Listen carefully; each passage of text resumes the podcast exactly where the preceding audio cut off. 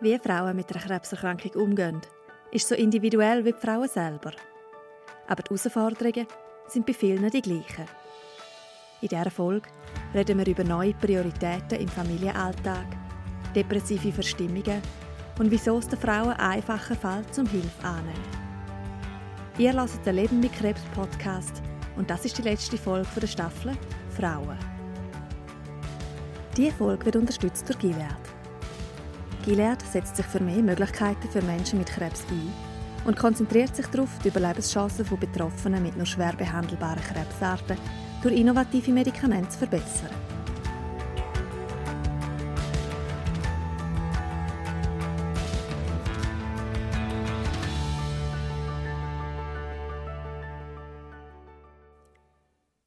Unser Gast für diese Folge ist Dr. Iris Müller.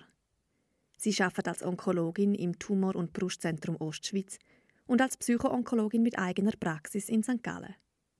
Eine von ihren Patientinnen hat sie einmal so beschrieben.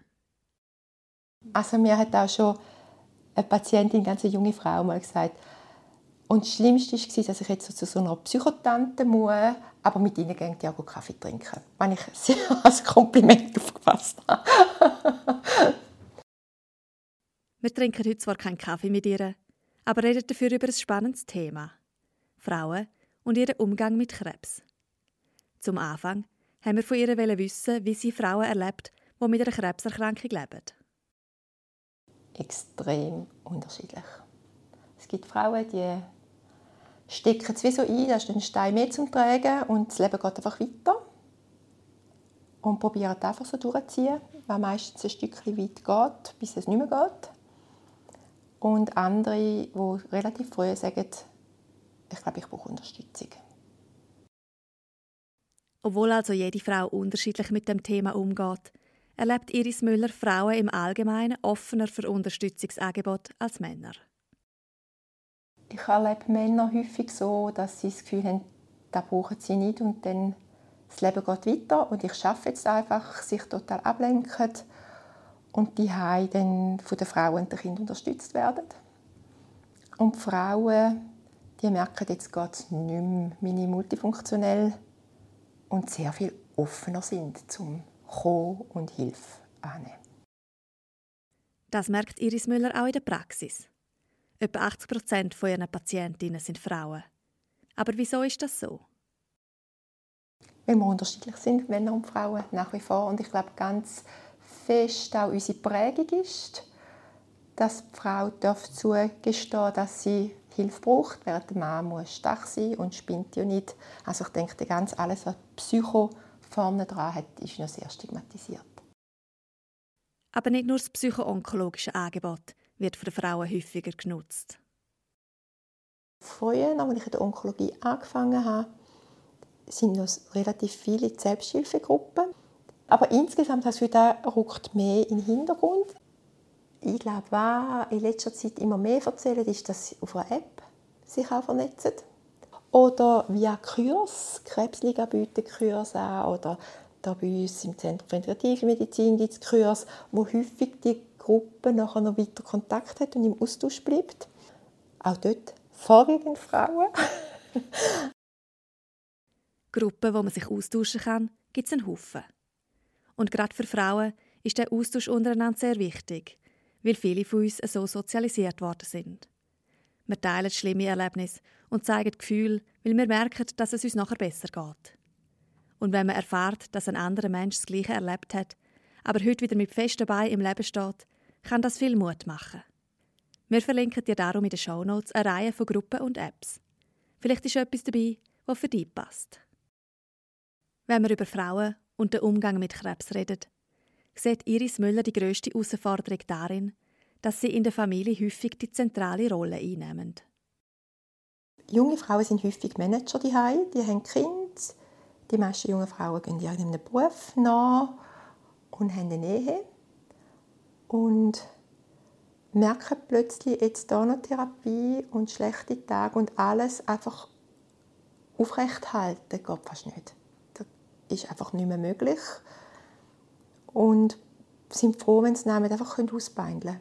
Und einmal schauen und auch erkennen, dass es nicht schwächer ist, wenn man sagt, da und da geht jetzt nicht mehr.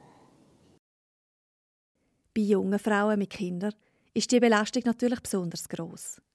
Aber auch ältere Frauen mit oder ohne Kinder übernehmen häufig zahlreiche von den unsichtbaren Aufgaben im Familienalltag.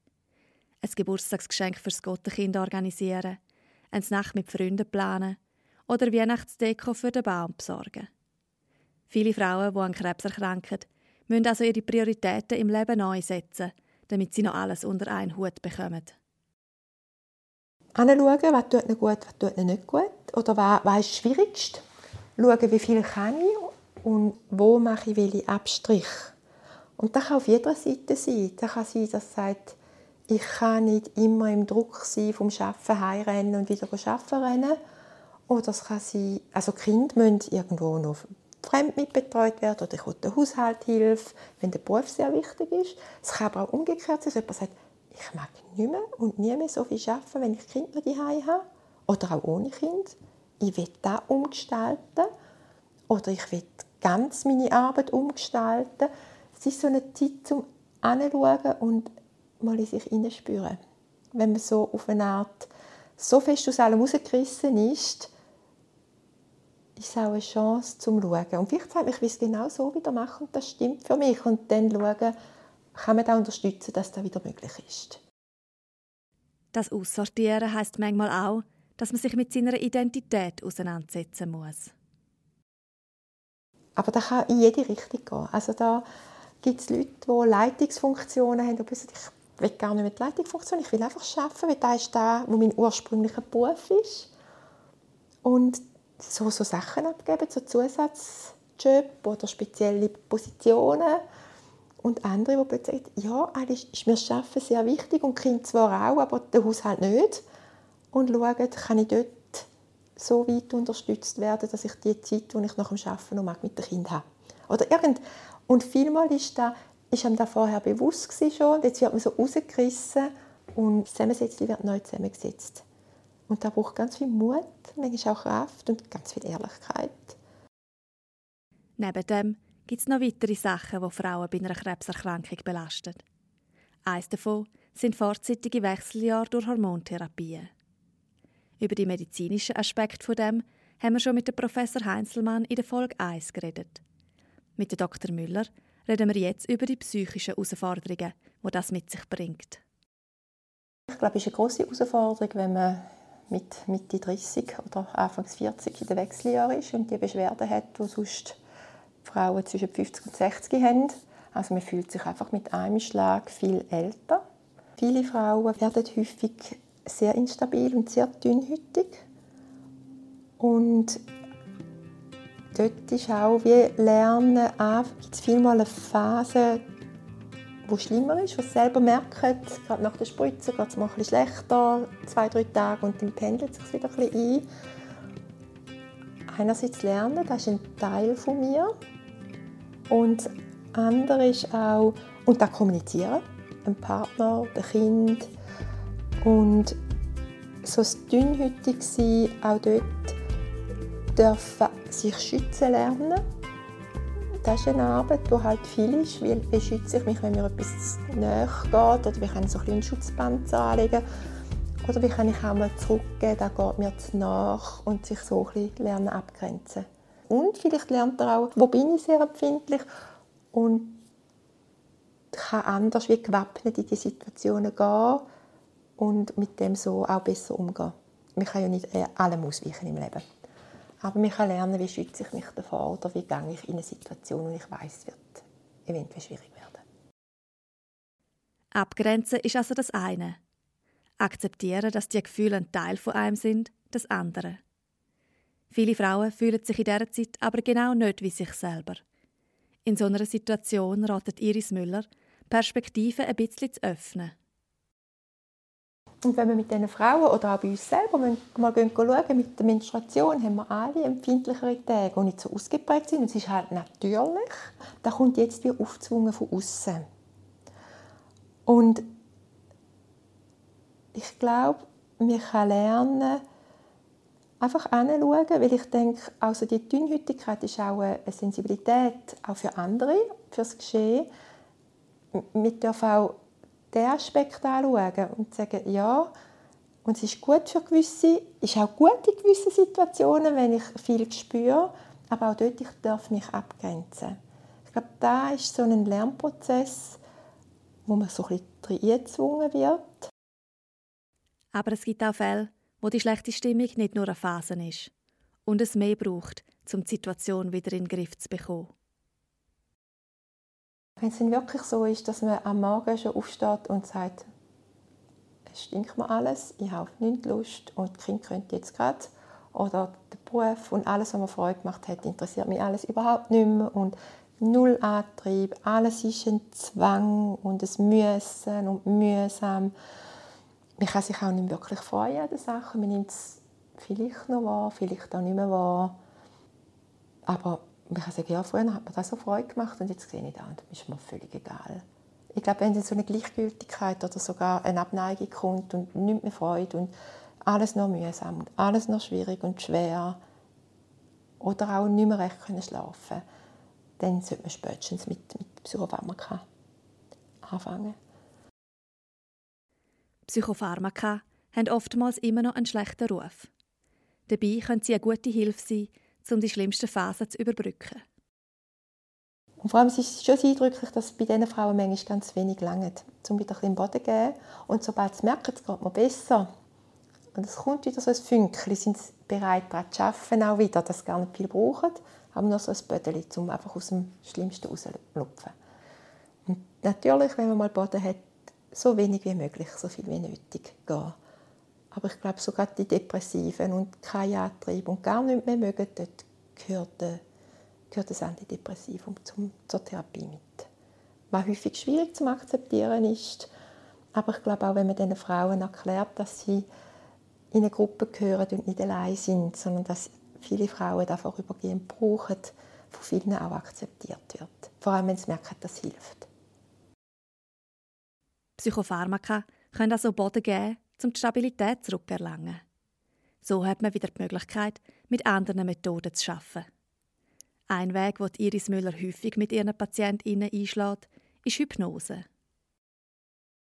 Es ist eigentlich eine extreme Fokussierung auf etwas, innere und kognitiv, also vom Denken her. Man geht in die Bilderwelt, die man hat, häufig. Es ist Bildliche. Und ich glaube, das schönste Bild ist, wir alle sind immer wieder in Trance.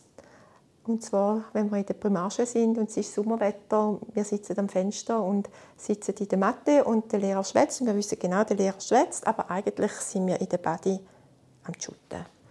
Und wir schmecken und es ist das Wasser und es ist das Kreischen von der Body und es ist wunderbar. Und doch weiß ich ganz genau, da ist der Lehrer und schwätzt. Das ist ein Alltagstrance und das kennen wir alle.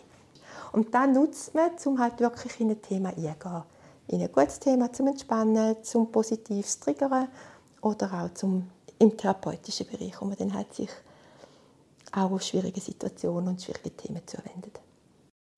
Einer von ihren Patientinnen hat die Hypnose sehr geholfen, um mit den Beschwerden der verfrühten Wechseljahre umzugehen. Und ich hatte mal eine junge, 40-jährige Frau, extrem sportlich, die dann massiv mit Gelenkschmerzen reagiert hat und gesagt hat, ich fühle mich wie eine 100-jährige Frau. Ich sehe mich auch, wenn ich innerlich ein Bild von mir mache, sehe ich mich uralt. Und dort ist dann wirklich die Arbeit darum gegangen, um was, was Bedeutung ist von so einer alten Frau. Ich arbeite gerne mit Hypnose und habe viel Hypnosearbeit mit ihr gemacht, auch Begegnung mit der alten Frau und ebenso die Würde der alten Menschen, wo dann plötzlich Würde und Weisheit ist sehr zentral geworden und natürlich auch, sie hat sich wieder angetastet an eine gewisse Aktivität, die gegangen ist und hat die können steigern ganz langsam und mit vielen Pausen, aber hat wieder können in den Sport einsteigen und so beide Aspekte, dass sie wieder mehr in Bewegungen können kommen, sich dort wieder besser gefühlt hat, sich wieder ihrem früheren Ich mehr genähert hat. Und äh, äh, die schönen Aspekte von älteren Menschen hat sie so ihren Weg gefunden.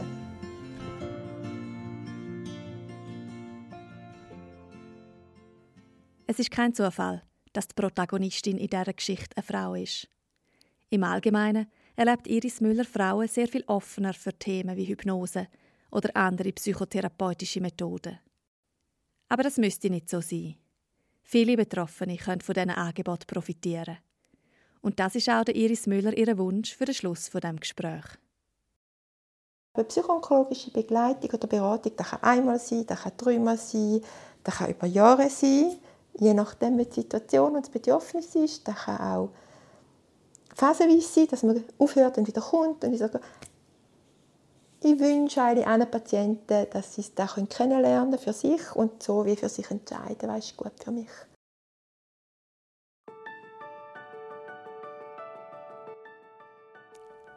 Das ist die letzte Folge der Staffel Frauen. Schön, dass du mitgelassen hast. In der nächsten Staffel geht es um das Thema Abschied und Trauer. Wir starten damit im Dezember und freuen uns, wenn du auch dann wieder reinlässt. Bis dann und passet auf euch auf.